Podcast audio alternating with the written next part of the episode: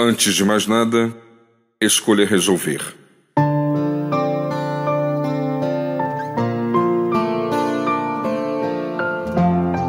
Não deixe para depois aquilo que você pode e deve resolver imediatamente.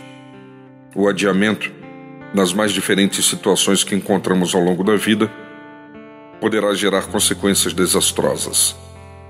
Desânimo, ansiedade e acúmulo de pendências poderão ser algumas delas. Por essa razão, você deve agir.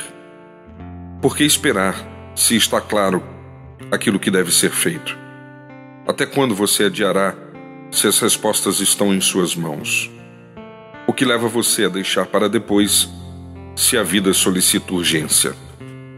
Diz o autor bíblico: a esperança adiada faz adoecer o coração, mas o desejo atendido é árvore de vida.